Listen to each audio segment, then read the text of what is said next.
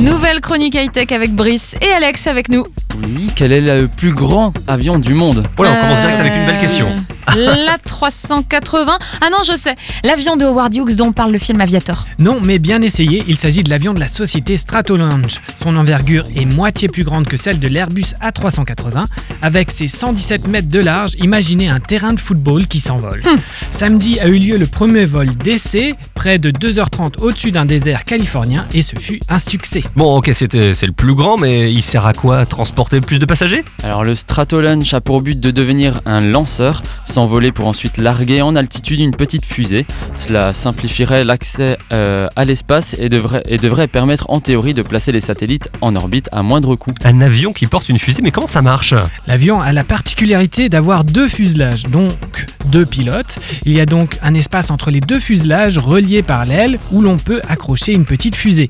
Le tout est propulsé par six moteurs de Boeing 747. Le vol d'essai, lui, ne transportait pas encore de charge, mais c'est en, bonne- en bonne voie. Vu qu'on parle de l'espace, j'en profite pour faire un petit clin d'œil à la première photo d'un trou noir qu'on a vu un peu partout Mhm. et parler un peu de- des technologies qui ont permis cette prouesse. Et alors j'imagine que justement pour arriver à visualiser ce trou noir, il suffisait pas juste de pointer un télescope dessus. C'est ça, pour réussir à voir aussi loin que le trou noir au centre de la galaxie M87 à une distance d'environ 55 millions d'années-lumière, il a fallu relier 8 télescopes répartis à différents endroits sur la Terre pour créer un télescope virtuel gigantesque. Donc un, un mélange de 8 photos. C'est bien plus complexe. Il s'agit d'une reconstitution basée sur 5 millions de gigaoctets de données. Et là, Internet, même avec la fibre optique, ne suffisait pas pour transmettre toutes ces informations. Il a donc fallu expédier de nombreux disques durs par avion vers les équipes chargées de reconstituer cette image qui a fait la une.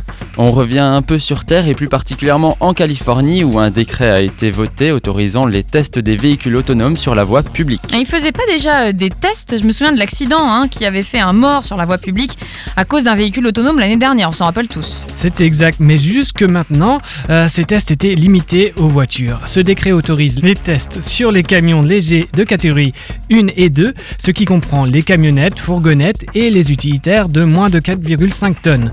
C'est une avancée qui va peut-être ouvrir la voie à des entreprises dont vous, on vous avait déjà parlé, qui présentaient des concepts de petits camions de livraison autonomes. Mhm. Et qui sait peut-être que dans un an ou deux, eh bien, ce seront des camionnettes autonomes qui nous livreront nos colis. Imaginez ça. Bon, bref. En bref, le groupe Facebook, qui comprend le réseau social éponyme, Instagram et WhatsApp, a de nouveau été touché par une euh, coupure ce week-end de Mhm. plus de deux heures. Une sonde israélienne qui, devait se poser sur la Lune le 11 avril dernier a presque réussi son alunissage à une minute près. Elle s'est finalement euh, crachée sur la surface à Aïe. cause d'un moteur qui n'a pas fonctionné. Et enfin, on aimerait relever cette phrase du pape François à destination des jeunes, je cite, Libérez-vous de votre addiction au téléphone portable, s'il vous plaît. Eh ben merci beaucoup.